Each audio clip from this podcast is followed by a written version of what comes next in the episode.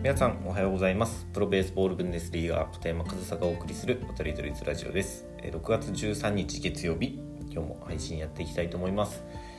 で、えー、今日は早速ですが、えー、女子野球の話題を取り上げたいというふうに思うんですけど昨日6月12日にですねホークスカップクイーンズトーナメントという女子野球の大会の決勝戦がホークス対スワローズのデイゲームの後に PayPay ドームで行われました。でその決勝戦はですね九州ハニーズ対オリオ愛心高校という2チームによる決勝戦だったんですけど、まあ、先に結果からお伝えすると9対0で5回コールドという結果で、え、九州ハニーズが決勝戦を制しホークスカップクイーンズトーナメント2022の優勝チームというふうになりました。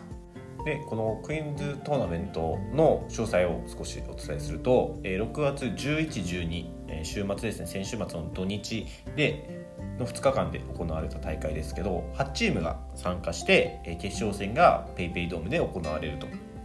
で決勝戦はそのホークス対スワローズのデイゲームの後ということでもう入場無料でホークス対スワローズの試合を見たままそこにとど、えー、まって女子野球の試合を見ることもできるし入場無料ということなので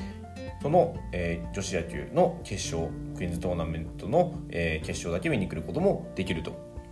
まあ、これがすごくいいですよね。あの女子野球に必要なものってやっぱり認知だと思うんですよ見てもらうまずは見てもらうことっていうのがすごく大事なところだと僕は思っているんですけどまあその去年のその高校野球女子高校野球の決勝が甲子園で行われたりそのイチローさんとの試合が12月でしたかね行われたりで、まあ、認知はやっぱり広がってはいるんですけどまだまだ認知を広げたいところですよね。だから見てもらいたい。じゃあ見てもらうためにはどうしたらいいかというとわざわざ女子野球を見るために足を運ばない人にもついででも見てもらえたらいいと思うんですよね。で見た人はみんなとは言いませんけど多くの人が女子野球には女子野球の魅力があるというふうに言うんですよね。で僕もそれは感じます。女子野球には女子野球の魅力があると思いますし見てて面白いんですよね。でもそれって見ないとわからないところだからまずは見てもらうことがすごく大事なところなんですよ。で、えー、今回、えー、クイーンズトーナメントねホークス対スワローズの試合の後に行われたということでわざわざ女子野球を見に行かない人も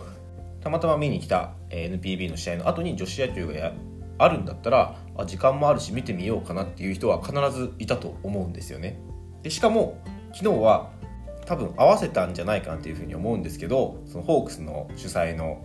試合でタカガールデーだったんですよね。ということは普段よりも女性の方が多くいて中には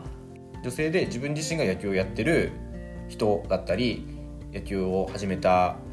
小学生中学生の子がいた可能性っていうのは高いですよね普段よりも。だからこういったその NPB の試合の後そして女性がたくさん足を運んでるイベントの後にこの女子野球の試合をするっていうこのスケジューリング僕完璧だなっていうふうに思うんですよ。だからまずはねこのスケジューリングを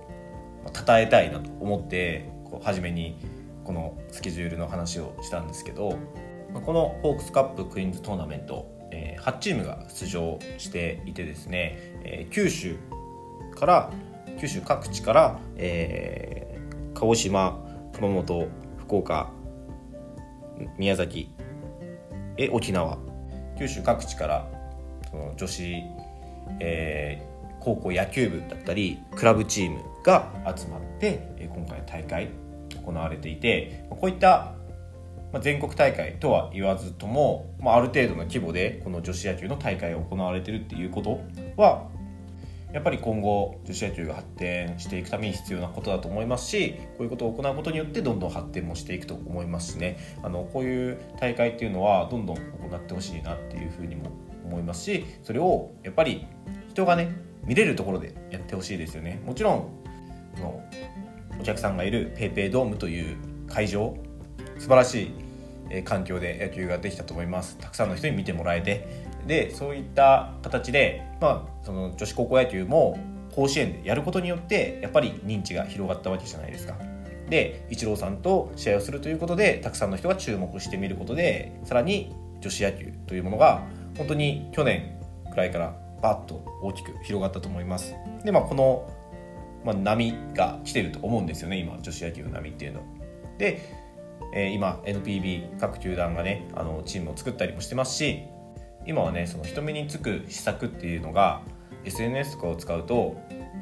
以前よりも簡単にできるわけじゃないですか。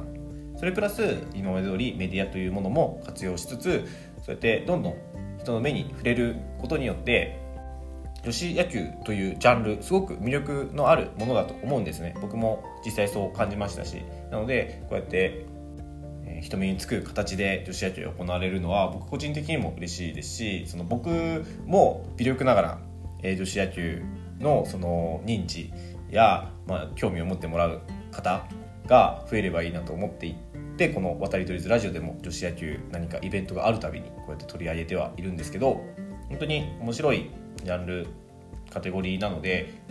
えー、ぜひ見ていただきたいなというふうに思います。で、えー、昨日はですね最後になりましたけど僕も少し一緒に練習等させていただいたことがある九州ハニーズさんが優勝したということで、えー、本当に九州ハニーズさん、えー、今大会の優勝おめでとうございます。まあ、主に